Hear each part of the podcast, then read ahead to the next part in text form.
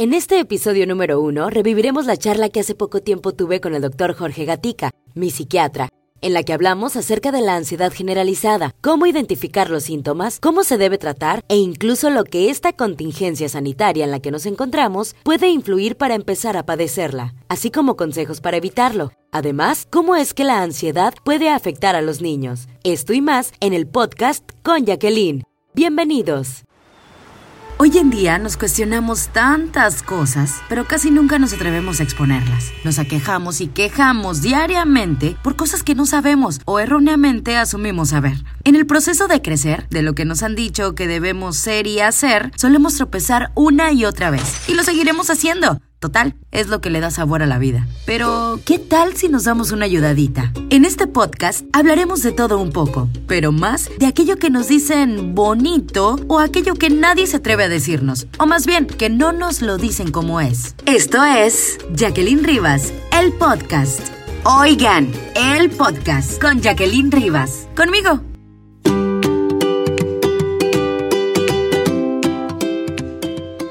les conté hace unos días, yo eh, tardé algo de tiempo en, poder decirles a ustedes lo que estaba pasando conmigo y preferí eh, invitar a mi doctora, a mi psiquiatra, para poder eh, platicarlo con ustedes de una manera pues más correcta para no poder mal, para no llegar a malinformarlos. mientras pues les digo, ojalá les sirva, les sirva muchísimo a ustedes todo esto.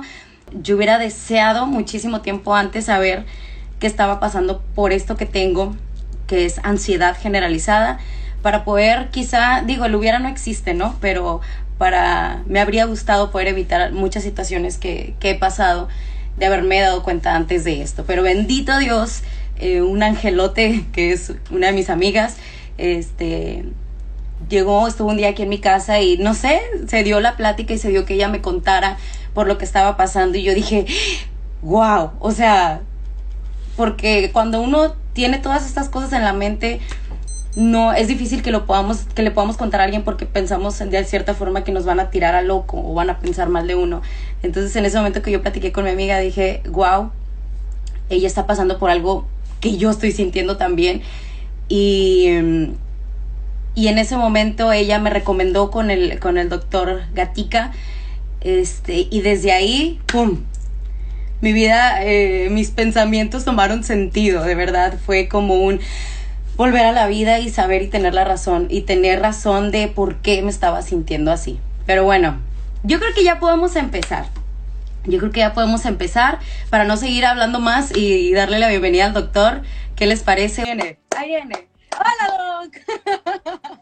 Hola, ¿qué tal, Jacqueline? Buenas noches. Este, pues me parece excelente tu iniciativa. Yo creo que eh, espero poderle servir este, y, y aportar bastante a los que nos escuchen el día de hoy. Por supuesto, doctor, yo creo que sí, la verdad es que a mí, como les estaba diciendo y usted ya escuchó, vino como a, abrir mi panorama y decir, wow, hay una razón por la que yo estoy pasando por todo esto, porque es bien difícil cuando no sabes qué, qué, qué está pasando contigo, pero a la vez estás pensando demasiadas cosas yo muchas veces le pedí a Dios, doctor, y se lo digo aquí delante de todos, eh, yo creo que ya se lo dije, le pedí a Dios que, que me parara tantito, que me ayudara a no pensar, porque yo sentía que estaba agotadísima de estar pensando. Sentía mi, mi cabeza que estaba así, revolucionada todo el tiempo y decía, Dios mío, por favor, apágame tantito, de verdad que, y se los digo así bonito, ¿no? Apágame tantito, eh, porque era una desesperación muy fea estar pensando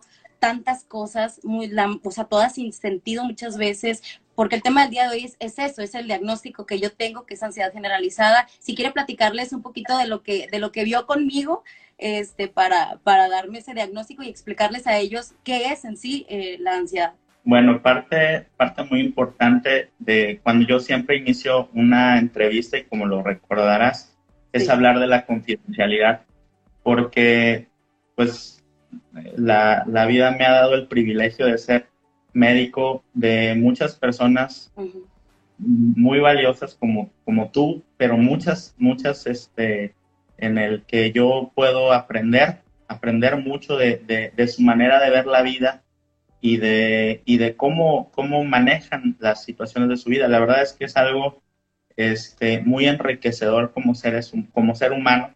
También este, esta parte que, que cada uno de mis pacientes me aporta. Y el, el, hablar sobre este diagnóstico de trastorno de ansiedad generalizada, pues no pretende describir a nadie, ¿no? Porque en este caso, que pues tú ya abiertamente hablas acerca de este diagnóstico, eh, pues obviamente el diagnóstico de ansiedad generalizada no describe quién es Jacqueline Rivas, ¿no? Jacqueline Rivas es una mujer que tiene muchas, muchas, eh, como lo hemos hablado, muchos talentos, como pues la gente que nos acompaña seguramente lo sabe. Este, pero también hay algunas, algunos detalles en los que conocerlo, porque a veces no conocemos, damos por hecho, como, como lo habíamos platicado anteriormente, que la manera en la que vivimos o llevamos nuestra vida, que vemos nosotros la vida, esa es la, la manera normal en la que todos lo vemos. Sin embargo, a veces esto no es así. Y cuando hablamos de ansiedad, tengo muchos pacientes que me habían o que me han dicho, sobre todo los, los, los más mayores, okay. que me decían, doctor, la verdad es que eso de la ansiedad, yo no creía en eso de la ansiedad porque pues, ¿qué, ¿qué, ansiedad va a tener un joven este, que se ponga a trabajar? En este caso, tú, ¿cómo es Jacqueline sin ansiedad? Y te das cuenta, pues, que puedes disfrutar aún más de las cosas que a veces sí disfrutabas, pero no las disfrutabas, pues, como lo, como lo estás viendo ahora. Sí, sí, sí, totalmente. Siempre estabas, tú lo dices, con algo en, en, en mente. Sí, totalmente. Este, y siempre digo, les quiero yo les quiero, mm, quiero ser muy sincera con, con, los que nos están viendo y compartirles algunas de las situaciones en las que yo vivía, como para a lo mejor por si están pasando por algo muy similar, pues que se puedan identificar de alguna forma con esto. A mí me pasaba que, no sé, me dieron un regalo. Ah, sí que padre. ¿Y por qué me estará dando ese regalo? Seguramente es por esto, por esto, por esto, por esto, por eso. Me empezaba a crear un chorro de ideas. Entonces, ese regalo ya para mí no era algo bueno yo era algo que no estaba disfrutando porque ya me había imaginado mil porque tu mente no paraba. No paraba y me imaginaba mil y una cosas que venían, según yo, detrás de que me estuvieran dando ese regalo. Y la mayoría de esas cosas no eran buenas. O sea, la mayoría de mis pensamientos no eran como en positivo, digamos. Este... Algo, algo que pasa muy, muy frecuentemente y a propósito de esto eh, la ansiedad, pues, es un abanico muy grande. Podemos, la ansiedad se manifiesta de muchas maneras. Desde anteriormente, de hecho, en el libro que utilizamos nosotros, que es el DSM, eh, Manual Diagnóstico y Estadístico de los Trastornos Mentales o de las Enfermedades, de todo lo que tenga una atención en salud mental, desde la depresión, que todo el mundo utilizamos el término de depresión, hasta una fobia. ¿Quién no ha tenido una fobia? En bueno, algún miedo irracional a algo. Es muy frecuente la prevalencia que hay en la población. Sin embargo, bueno, la ansiedad, como te comento, Jacqueline, se manifiesta de muchas formas. Y pues, por lo tanto, hay muchos diagnósticos relacionados con la ansiedad, cada uno muy diferente. Sin embargo, lo que tienen en común es precisamente el aspecto de la ansiedad. Pero hay, hay, un, hay un término como recordarán, siempre les menciono, eh, cuando hablamos de ansiedad, hay algo que se llama trastorno de la dimensionalidad. ¿Qué es un trastorno de la dimensionalidad? Si tú tienes un trastorno de ansiedad, cursas con un trastorno de la dimensionalidad. ¿Qué es esto? Y les pongo el ejemplo del el machucón de, bueno, me machuco el dedo con la puerta, me, me lastimo con la puerta, este, ¿qué es un trastorno de la dimensionalidad? Imaginemos que yo no tengo un trastorno de la dimensionalidad, me machuco el dedo con la puerta y te digo, Jacqueline, mira, me machuqué el dedo con la puerta, se me va a poner morada la uña, probablemente se me vaya a caer. Hasta ahí eh, es, la relatoría, ¿no? Hasta ahí. Ajá. Ahora imaginemos esta misma versión, pero con un trastorno de la dimensionalidad. Y ahí es donde muchos se van a identificar, ¿no? Eh, Jacqueline, mira, me machuqué el dedo con la puerta, se me va a poner morada la uña, a lo mejor se me cae. Hasta ahí igualito. La diferencia empieza en esto que empiezo yo a pensar, ¿no? ¿Y si se me infecta? ¿Y si esa infección es de esas bacterias que, que comen carne y se me va al resto de la mano? ¿Y si los médicos no me pueden ayudar a, a, controlar esa infección y si esa infección se me va al resto del brazo y si y sí, y sí, y me voy de repente y sin para salvarme la vida me tienen que cortar el brazo. ¿Cómo le voy a hacer para abrazar a los que quiero, para cargar las cosas? Si me falta un brazo, ¿no? O sea, si estoy acostumbrado a usar los dos. O sea, pasé del machucón de una uña a mi vida sin un brazo.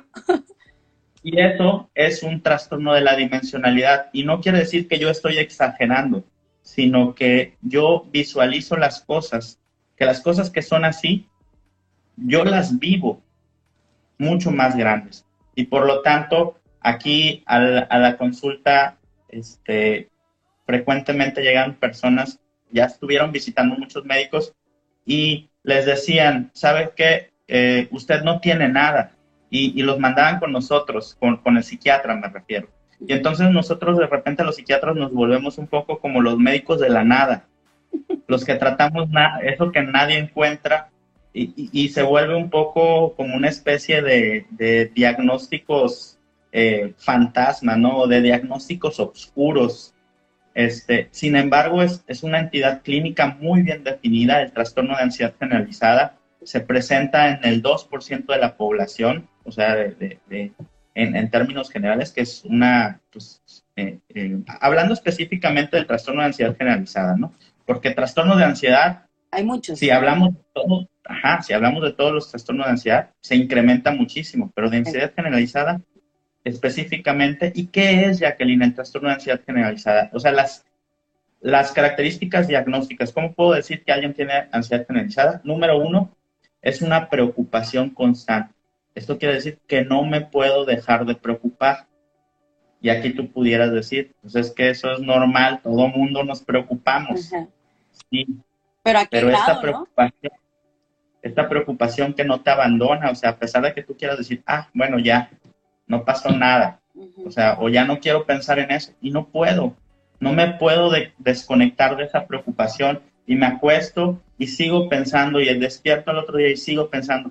Y el punto es que aunque resuelva esa cuestión, siempre va a haber algo que en mi mente está presente y que siempre me tiene preocupado. Y eso obviamente me, me lleva a no poder disfrutar de muchas de las cosas. Y ahorita sigo hablando de los siguientes diagnósticos, ¿no? sí, eso es lo que quiero yo como que nos quede como bien claro cuáles son esos, esos puntos, esos síntomas de ansiedad generalizada. La verdad es que yo no sabía que existe muchos tipos de ansiedad. Yo quise platicar. Es un este espectro. Mande. Es un espectro la ansiedad, sí.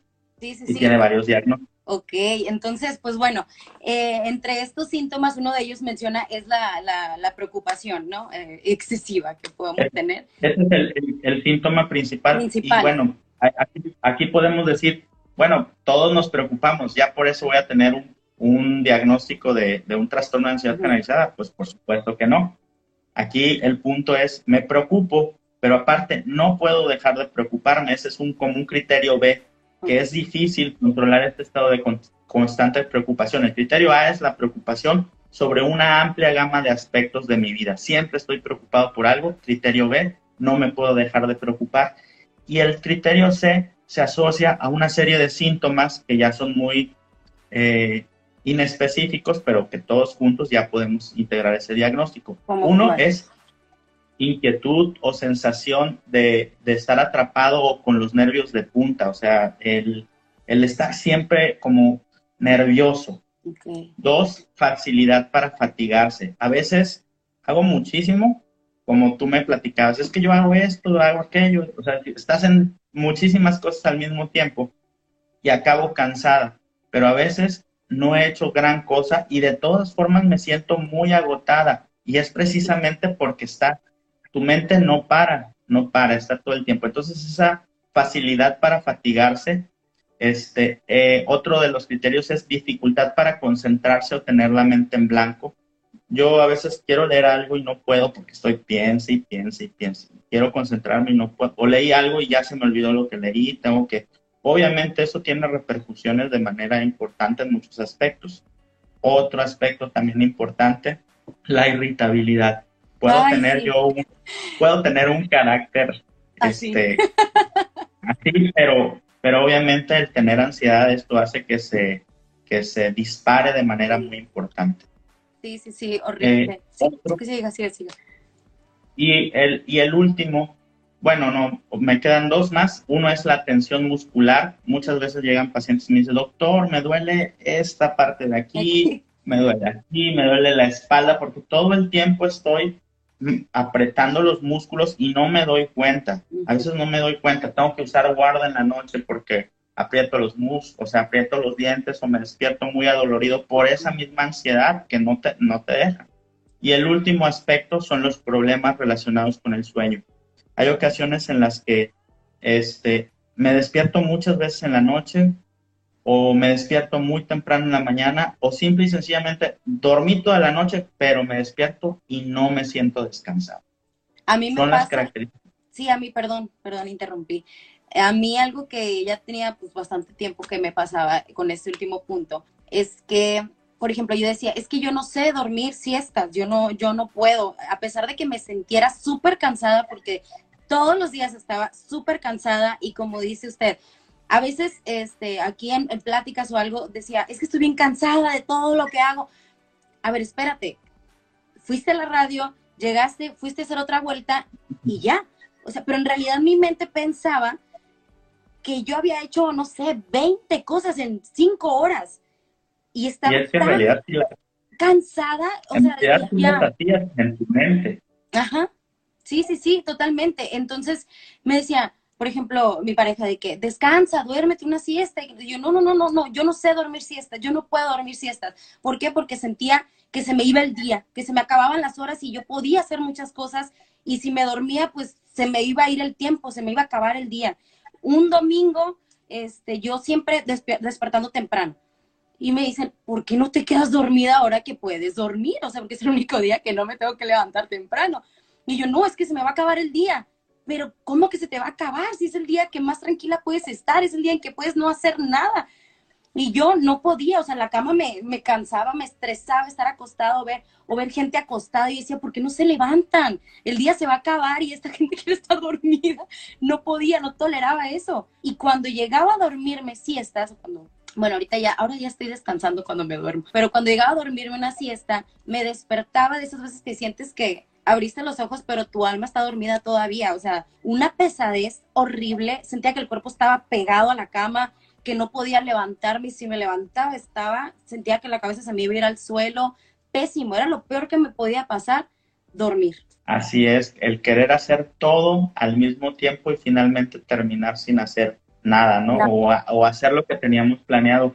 Y, esa misma, por, en algún, a, mí me gusta mucho esa parte de que hablan de que la ansiedad es, estar siempre en el futuro, ¿no? ¿Por qué? Porque está, quieres llegar a un lugar y ya tienes muchas ganas de llegar a ese lugar. Llegas a ese lugar y en lugar de estarlo disfrutando, no, ahora ya quieres estar en otro distinto y, y, al final te cuesta trabajo este, concentrarte en el, en el aquí, en el ahora y empezar a disfrutar sobre eso. Y muchas veces uno se resiste a buscar ayuda porque lo que seguramente te has escuchado de muchas maneras es, oye, bueno, no, vayas con el psiquiatra porque te va a dar drogas, te va a tener drogado y te va a dar medicinas para toda tu vida.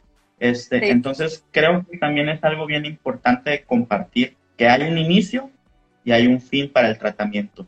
Y que esto que el tratamiento farmacológico solamente es una parte de, la, del tratamiento, porque otra parte es, número uno, tú ya eres consciente ahorita que tienes una situación de ansiedad y solamente por ese hecho, Jacqueline, tú has cambiado, porque ya ahora cada vez que te sorprendas a ti misma pensando en, oye, me dijo que me iba a marcar a las tres y son las tres con cinco minutos y ya en cinco minutos tú ya te construiste 20 historias y todas con un final trágico preguntando, bueno, a ver, ¿por qué no me ha marcado si a las tres? por esto, por esto, por esto, por esto. No, no, no, la verdad, doctor, es que yo, lo admito, tenía muchos problemas, usted ya lo sabe, este, tenía muchos problemas por puras ideas que yo me hacía.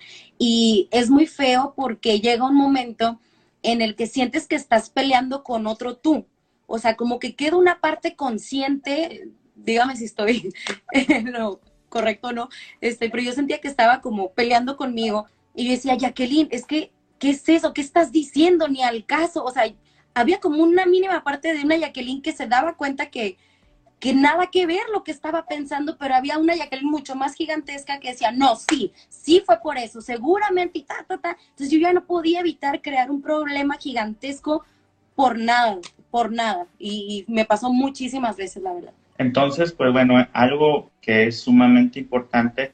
Número uno, que eh, la atención o el tratamiento no es nada más que vengas con, con el psiquiatra o que vengas conmigo a que te da un, a, a darte una pastillita, ¿no? Sino realmente es un trabajo mucho más integral Número uno, que tú ya te estás dando cuenta de las cosas y en el momento en el que vienen estos pensamientos, tú ya tienes mayor facilidad o más herramientas para poderlo estar, para poderlo cambiar. Por eso también la atención psicoterapéutica, este, la atención psicológica que se tiene que dar en esta parte de, de la ansiedad, no nada más es me tomo la pastillita y ya, porque muchas veces hay medicamentos que se llaman ansiolíticos, que bueno, obviamente están indicados para darse en el trastorno de ansiedad. Sin embargo, el tratamiento de elección para un trastorno de ansiedad es, el, es un el antidepresivo. Y no porque esté uno deprimido, que bueno, déjame decirte que a veces por el agotamiento mental que tienes de la ansiedad, llega un momento en el que la manifestación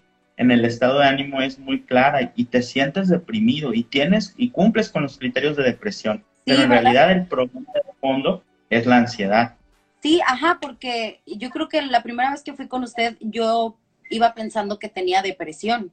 Este, yo iba pensando que era una depresión lo que tenía, a lo mejor y también, este, pero, pero principalmente es eso. ¿Por qué? Porque sí, me, sí estaba yo en, en eso, en eso precisamente que ya estaba la mayoría del tiempo irritable, este, me estaba triste y muchas veces ya sentía que, que lo que quisiera hacer o lo que intentase era en vano, porque todo lo pensaba así, este, por lo mismo que me sentía yo ya muy mal, eh, creía que nada de lo que quisiera hacer iba a servir de algo, no iba a funcionar nada. Muchos, yo le he dicho, eh, es que, que, yo quiero hacer esto y esto y esto y esto y esto y esto.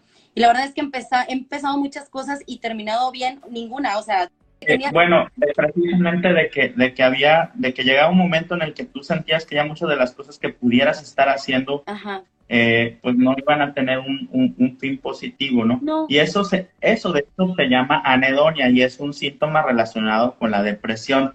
Pero, como te repito, Jacqueline, pues a veces uno vive con ansiedad desde hace mucho tiempo y no lo sabe uno porque cree que es normal. Y en realidad, pues como, como lo platicamos, tú tenías mucho tiempo viviendo con ansiedad y obviamente te salían bien las cosas porque, bueno, también tienes que decir que, bueno, dices que, ajá, tenías mucho tiempo con esto y que en realidad, bueno, tú dices ahorita que haces muchas cosas y que no concluyes. La realidad es que tú haces muchas cosas y muchas sí las has concluido a pesar, y te han salido muy bien, a pesar de, de, haber tenido esta parte de la ansiedad desde hace muchos años, como te dije. O sea, tú tenías muchos años y aún así, a pesar de tener este diagnóstico, tú lograbas concluir muchas más cosas. Obviamente ahorita que ya estás tratando esta parte, pues se te van a facilitar muchas más de las cosas que, pero eso pues sí es importante destacarlo, ¿no? Porque a pesar de que tú tenías ansiedad, o sea, este diagnóstico desde hace rato, no te impidió concluir o llevar con éxito muchos proyectos, porque sí los has hecho con éxito. Porque soy muy aferrada. Pero bueno, ahora este, que tú estás entendiendo algunas otras cosas, te va a ser mucho más fácil. Mucho, y, y, algo que comentaba ahorita, doctor, que era eso de que ya ah, eh, estoy aprendiendo a identificar cuando quieren acercarse a mí esos pensamientos que tenía antes de llegar con usted a tener, eh, a estar en tratamiento por, por ansiedad. Este, eso me, me, me, ha gustado mucho porque yo, como le dije, ahora que tuvimos la, la consulta, yo ya me puedo frenar, ya digo, eh, eh, eh, ya, ¿hacia dónde vas, chiquitita? Y no, no te lo voy a permitir. Entonces, gracias a usted y gracias a Dios he estado muy bien. Este, y me da, la verdad, a mí muchísimo gusto eh, que ya que los identifico y que puedo frenar eso y la verdad es que me, me, me, he sentido bien. Cuando han querido volver, digo, hay que portarse muy bien también con el tratamiento porque eh, normalmente las pocas veces que me ha pasado esto de que como que quieren regresar esos malos pensamientos, caigo en cuenta de que se me olvidó tomar el tratamiento en unos dos días, yo creo. Entonces, pues sí hay que hacer mucho caso al tratamiento este, pero sí, la verdad es que ha cambiado en poco tiempo. Usted me decía al principio que era como un cierto tiempo para que el tratamiento haga efecto, ¿no? Y, y en mí empezamos a ver resultados como más pronto. Sí, así es. Encontramos pues factores de muy buen pronóstico porque tuviste una respuesta muy rápida, muy, muy rápida, increíblemente rápida y pues obviamente es un factor de buen pronóstico. Quiere decir que te va a seguir yendo todavía mejor. Y algo importante que mencionaste ahorita es eh, el tratamiento que tú estás tomando, por supuesto que no es para siempre, porque a mí me llegan a veces muchos pacientes que tienen muchos años en un tratamiento farmacológico y en realidad pues este tratamiento tiene un inicio y tiene un fin. ¿Por qué? Porque en ese tiempo que tú estás con el tratamiento farmacológico, al mismo tiempo estás trabajando con estas cuestiones que te llevaron a, generar este trastorno de ansiedad generalizada. O sea, quiere decir que en, un punto muy cercano te voy a dar de alta y te voy a dar de alta sintiéndote tan bien como te estás sintiendo o como te vas a estar sintiendo y sin tomar tratamiento farmacológico. Esa es la idea. Hay dos miedos, Jacqueline, que el hombre tiene. Este, hay dos miedos principales, dos únicamente, que tenemos, cuando hablo de hombres, me refiero a, bueno, este, hombres mujeres, ¿no? Del género, de, de, en términos generales. Entonces, los miedos que tenemos es a morir, número uno, y a volvernos locos. Pues esa, esa parte de la locura nos provoca un, un miedo muy importante, el no entender, el no, el, el, el, que es una parte desconocida, igual a la muerte, ¿no? igual a la muerte.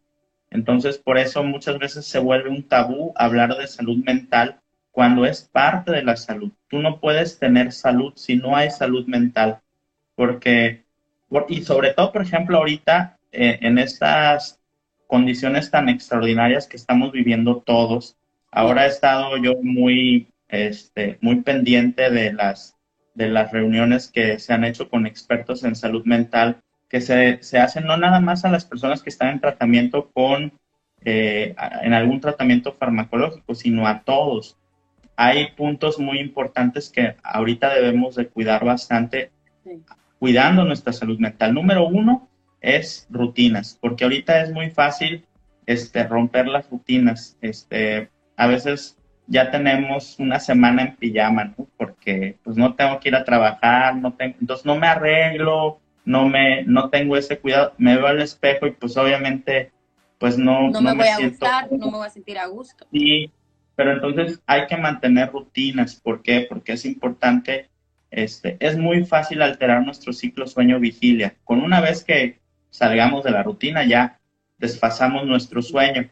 ¿Por qué? Porque no tenemos ya esa obligación, muchos, de levantarnos tan temprano, de acostarnos a cierta hora pero eso es un error. Debemos de mantener rutinas. Dos, comer saludable, porque estamos en casa ahorita más tiempo y comemos muchas, este, muchos carbohidratos, muchas fruterías, sí, por favor, se nos antoja, porque estamos en casa y sentimos que es fin de semana o que, o, o, que se, pero en realidad pues es más prolongado, ¿no? Oiga, doctor, este, ahora, ahorita que estamos mencionando esto de, de comer estas cosas, muchas veces, la, o sea, yo creo que todas las personas cuando queremos comer así chucherías o todo esto, decimos, es pura ansiedad. Por ansiedad estoy comiendo tanto, por ansiedad estoy comiendo chucherías. ¿Si aplica o es meramente...? Sí, no, no, no. O sea, de hecho es muy, es muy real. Ah, eh, acuérdate que, bueno, biológicamente estamos condicionados a que eh, la naturaleza nos estableció nuestro cerebro algunos mecanismos para eh, estimular las conductas que sirven para preservar, para preservarnos como especies. Y esto es, pues obviamente, ¿cómo puedo sobrevivir? Pues tengo que comer. ¿Cómo puedo, este, todo aquello que implique ventajas biológicas para yo, este, para la supervivencia, están biológicamente condicionadas para generarnos placer. Y eso hace que se genere un reforzador para seguir haciendo esto. Por ejemplo, la comida. Cuando nosotros comemos, en nuestro cerebro se, se liberan eh, unas sustancias que se llaman endorfinas y eso nos provoca placer. Cuando hacemos ejercicio, cuando comemos un chocolatito, cuando vemos a alguien que nos gusta, cuando andamos enamorados, tú que ya estás próxima a, casarte, Cuando, cuando, estamos en todas esas situaciones, este, se, se liberan endorfinas y eso hace generar placer. A veces cuando estamos con una situación de disconfort, cuando algo no nos, no nos tiene eh, a gusto, por decirlo, buscamos una manera de, de, mejorar esto, ¿no? Y una de ellas puede ser cómo se liberan endorfinas, me siento mejor, pero al rato ya pasó esta sensación y sigo teniendo esta, este disconfort que me provoca la ansiedad, entonces vuelvo a comer y vuelvo a comer y vuelvo a comer y, y es como se, se genera. Y generalmente con, con, digo, no sé si nomás a mí me pase, eh, generalmente con cosas que no, o sea, ¿por qué digo, por qué no se me antoja comer por ansiedad una ensalada? O sea, si explico, es, es como todo dirigido a lo que nos va a dar placer, que es eso, el chocolate, esas cositas, pero ¿por qué uno nunca puede pensar en comer saludable por la ansiedad? Porque hay alimentos, hay alimentos que están relacionados con una liberación más rápida de la endorfina, sobre todo los carbohidratos. Tú comes dulces, sí, grasas y carbohidratos son los que los que te generan esta sensación más, más rápida. Perfecto. Y bueno, siguiendo con estos puntos que, que sí en la consulta que acabamos de tener me mencionó, este, lo tomé como a regaño. cuando me dijo en mi consulta, pero sí es muy importante porque, como decimos, ahorita que estamos con esto de la cuarentena, este, a lo mejor, no sé, dígame usted, se pueden disparar eh, cosas como la ansiedad, como algunos de esos tipos de trastornos, podemos llamarle, por el hecho de estar como estamos ahorita, de haber cambiado toda nuestra rutina y puede afectarnos bastante, no solamente en lo laboral, en, en esto que, que, por fuera se viene, viene siendo obvio, sino que también nos puede traer consecuencias este, aquí, ¿no? Sí, por supuesto. De hecho, este, mucho de lo que sucede es que muchas personas que ya tienen ese, ese problema relacionado con la ansiedad, pero que habían podido compensarlo de cierta manera porque hacían mucho ejercicio, porque, en fin, de muchísimas formas, y de repente ahorita se ven este, impedidas de, de, pues, de estar accediendo a esos mecanismos de compensación de ansiedad y pues se les dispara aún más, pero en realidad muchas de las personas que ahorita se les genera un, un trastorno este, de ansiedad ya estaba presente. Pero por supuesto, claro que sí, claro que sí, estas condiciones a cualquiera pueden generar una inestabilidad eh, eh, en su salud emocional. Por eso las recomendaciones, bueno, no nada más es comer bien y tener rutinas. Otra de las recomendaciones que hay y que es importante es el realizar ejercicio. Para algunos es mucho más difícil realizar ejercicio en casa, porque estamos acostumbrados a salir a correr, a ir al gimnasio, etcétera. Pero es bueno mantener este, esta parte del ejercicio, es fundamental, diría yo. Otra, este, otro punto importante es eh, el poder hablar de cómo nos sentimos con, con, otras personas, ¿no? ¿no? No con nuestros hijos, porque a lo mejor le transmitimos mucho más de, con, otros adultos. Y como adultos, ser como una, este, ser un facilitador para que, por ejemplo, nuestros hijos puedan hablar de cómo se sienten en estas condiciones, porque también para los, los niños y los adolescentes, pues también están, están eh, generando muchos sentimientos de no saber qué está pasando y qué va a pasar, la incertidumbre, entonces hay que hay que hablar sobre, sobre nuestros sentimientos, que esto es otro punto. No nada más, bueno, tú en tu caso, pues que tienes a un profesional este, a la mano, pero no nada más, o sea, de esa manera, ¿no? Sino con tus amigos, este, utilizar ahora se utilizan mucho, pues, estos medios, ¿no? Te conectas y de repente estás conectado con todo el mundo y puedes retomar viejas, este, o, o tus amistades, estar con este lazo social. Otro punto es un término que se acuña ahora es de la infodemia. este, a veces nos están eh, retransmitiendo o, muchos este, imágenes o, información que es falsa además. Sí. O necesaria, ¿no? Que vemos a veces por morbo. Y eso nos provoca mucha ansiedad. Y la verdad es que ahorita eh, es de lo que más nos encargan, ¿no? Que no estemos compartiendo información que no sabemos la fuente, que no sabemos si es algo que inventaron, que se da bastante, que tenemos esa mala costumbre la gente de inventar cosas simplemente por hacer ruido, por el mero morbo, como lo menciona, por ganar likes en redes sociales, este, todo eso, ¿no? Pero sí, sí poner eh, mucho cuidado con lo que compartimos, con lo que leemos sobre todo, ¿verdad?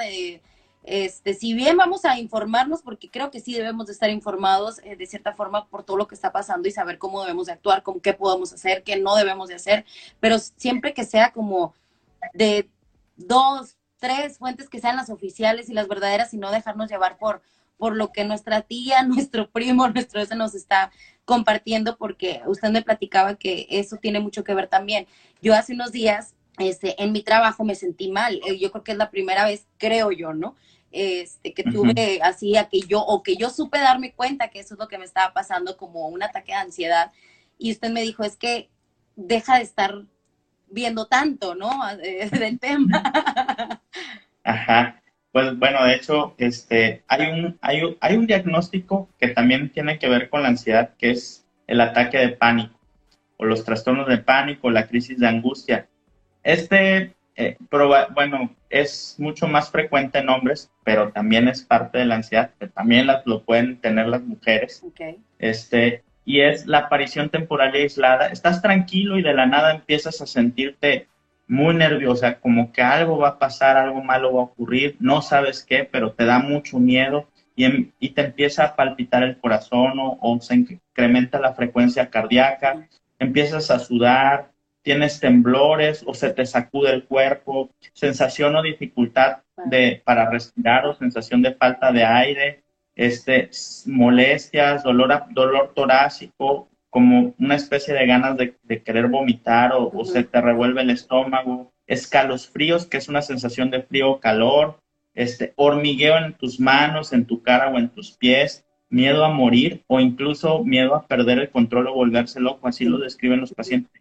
Todo esto junto aparece y, es muy frecuente que lleguen a la, se van a los hospitales a buscar atención porque sienten que les está dando un infarto, como ahora mucho me ha pasado que sienten que tienen ya este el diagnóstico de haber este de COVID-19 porque no pueden respirar. Y en realidad es ansiedad, ¿no? Porque no hay ninguno de otros otros de los síntomas que están. Se han encargado las las fuentes eh, adecuadas de estar difundiendo este y está muy bien, pero por ejemplo esta parte de la sensación de, o la dificultad para respirar, este, lo puedes encontrar en, una, en un ataque de pánico, junto con todo lo demás que acabo de mencionar. Pues obviamente ahorita hay, hay, hay circunstancias que nos, nos, ponen, nos ponen a prueba ¿no? en, en, en muchos aspectos, porque en verdad, o sea, no, no es la diferencia con, las preocupaciones del trastorno de ansiedad generalizada es que muchas de las preocupaciones, la gran mayoría no son reales, ¿no? En realidad son cosas que tú crees que pudieran pasar, muy diferente a las cosas que actualmente te están pasando y que tienes todo el derecho a, sentirte preocupado, ¿no? Como lo que nos, como lo que nos comparten ahorita. Entonces, sin embargo, hay cosas que tú puedes hacer para ayudar a mitigar eh, esa, esa sensación de incertidumbre o de inseguridad que creo que compartimos en este momento eh, muchos, porque no sabemos qué va a pasar, eh, pero sí. sabemos que esto pronto va a pasar. Sabemos que este tiempo de estar en casa podemos volverlo, tornarlo en algo positivo. Por ejemplo, hay muchos hobbies que a lo mejor, cosas que tú sabes que te gustan, pero que, no hacías, ¿no? ¿no? hacías porque decías, ah, ¿cómo voy a ponerme a, hacer esto? Porque tengo otras cosas más importantes que hacer y creo que ahora que tenemos tiempo podemos empezar a retomar viejos, viejos hábitos positivos. O cosas que íbamos dejando pendientes por el no tengo tiempo. Así es, entonces el mantenernos ocupados en algo positivo creo que es algo muy importante. Claro. Yo le, yo le quería preguntar, y ya como para cerrar, este, ¿hay edades para, para esto de la ansiedad generalizada? ¿O se puede dar en niños? ¿O cuáles son como esas, o sea, hay una etapa de la vida o una cierta edad en la que es donde más puede, pues, pasarnos esto, ¿no? Pues sí, o sea, sí hay, está descrito en la literatura una incidencia este, mayor. hablando de cada, cada diagnóstico de la ansiedad es diferente, ¿no? La edad o la incidencia. En el caso de los trastornos de ansiedad generalizada, eh, como te comentaba, son más frecuentes en mujeres. Este, el 2% de la población lo pueden tener, este, lo pueden tener, o sea, eso es una, una cifra muy alta, pero la edad más frecuente va de el adolescente al, al, adulto al adulto joven. O sea, son las edades de aparición del trastorno de ansiedad generalizado. O sea, muchos, por ejemplo, muchas este, eh, personas ya este, mayores, adultos de la tercera edad, ya habían tenido este antecedente en, su, en sus primeros años de, adultez, ¿no? Ah, Entonces, sí, sí, la, la, incidencia es adolescencia mayor para ansiedad generalizada, eh, adolescencia y, y, adultos tempranos, ¿no? Este, no tengo ahorita el rango de edad exacto, pero, bueno, es este parámetro. Y en los niños sí, sí hay, sí hay este, antecedentes o sí hay este, diagnósticos relacionados con la ansiedad que son muy específicos en la, en la infancia. Por ejemplo, hay algo que se llama trastorno de ansiedad por separación. Pues obviamente un, un niño vive de manera distinta o expresa de manera diferente lo que vive o interpreta de manera distinta la, la, la realidad que vive. Entonces, pues cambian las manifestaciones de, de las diferentes este, diagnósticos. Pero, por ejemplo, en este diagnóstico del trastorno de ansiedad generalizada, perdón, de trastorno de ansiedad por separación, se caracteriza por porque los niños de repente cuando tienen que separarse de la figura de seguridad, en este caso pues eh, mamá, papá o, abuelos o hermanos cuando, por ejemplo, cuando tienen que ir a la escuelita, ¿no? Ajá. Este, no pueden estar en la escuelita porque lloran mucho cuando los dejan en la escuela o siempre se están imaginando que pues que van a llegar a casita y que no van a encontrar a sus figuras de seguridad. Tienen pesadillas en las noches relacionadas con, con, con que faltan, algo les pasa a sus figuras de seguridad o que se pierden y llega el momento en el que llega a ser tan, tan fuerte esta ansiedad para los niños que lo manifiestan con, este, con dolor que casualmente les, les aparece de lunes a viernes. Y fines de semana están súper bien, pero es dolor, dolor, por ejemplo, dolor estómago en las mañanas o de cabeza o es con la intención de no asistir a la escuela.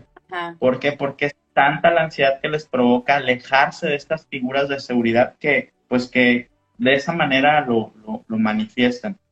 Entonces sí, la ansiedad se manifiesta en todos los niveles, a todas las edades, en, en, en todos los aspectos. A cualquier ser humano le puede ocurrir, como pues ya lo sabes.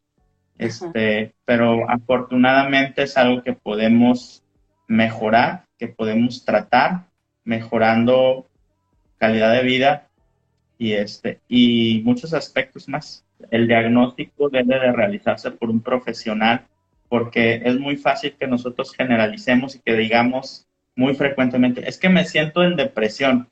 Y en realidad la depresión es una enfermedad. Todos nos podemos sentir tristes. Tenemos derecho a sentirnos tristes y contentos y eso, y eso no es ninguna enfermedad. Sin embargo, cuando esa tristeza rebasa los, los niveles, este, por decirlo de alguna manera, normales, ya deja de ser una tristeza y se vuelve una depresión. Entonces, eh, pues los diagnósticos en salud mental deben ser realizados por un profesional. Perfecto. Ya por último, doctor, este, tengo una duda, a lo mejor muy loca, no sé. Esto, esos trastornos como el de la ansiedad generalizada, algo lo crea, algo lo va causando o puede ser, por ejemplo, yo que tengo un hijo y yo tengo ansiedad, que mi hijo pueda tener ansiedad porque yo la tuve o no existe eso, o sea, o es cada persona se va creando. Bueno, mira, esa voy a tratar de hacer porque a mí me, me tengo muchas explicaciones para ello, pero voy a tratar de, de hacerlos o de resumirlos lo más que pueda. Este, definitivamente hay un componente biológico.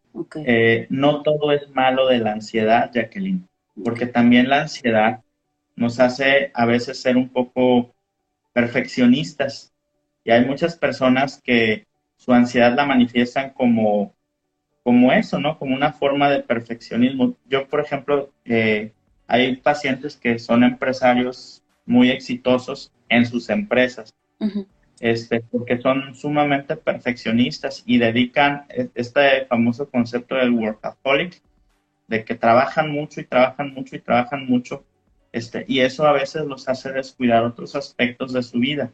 Y eso también es ansiedad. Obviamente les va muy bien en el aspecto empresarial, pero pues en otros aspectos hay una disminución porque pues tu tiempo lo, lo enfocas a una sola cosa. Y a veces aunque quieras, no puedes dejar de enfocarte en esto.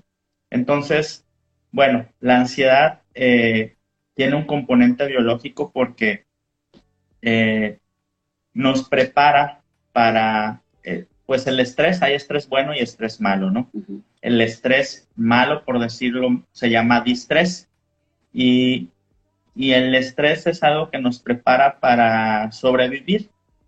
Eh, nos prepara para la huida o el ataque. En nuestro cerebro, cuando tú tienes, cuando tú, a ti se te ocurre que algo malo va a ocurrir, tu cuerpo responde como si realmente estuviera ocurriendo algo malo y te, y te pone en condiciones de, de, dos, de dos cosas, de huir o de atacar. Por eso cuando estás muy estresada, este, tu corazón se acelera más, tu presión se incrementa, tu respiración incluso se hace más profunda porque tu cuerpo está preparado para responder ante la huida o el ataque. Entonces, este, este, esta situación, hay personas que tienen este mecanismo de alarma mucho más sensibles. O sea, son personas que, que heredaron de nuestros antepasados esta, esta sensibilidad de responder este, ante, los, ante los posibles peligros de manera muy fuerte. Entonces, ya ahorita pues no tenemos o no vivimos en esos peligros que a lo mejor vivíamos antes, y para lo cual los hacían unos excelentes supervivientes.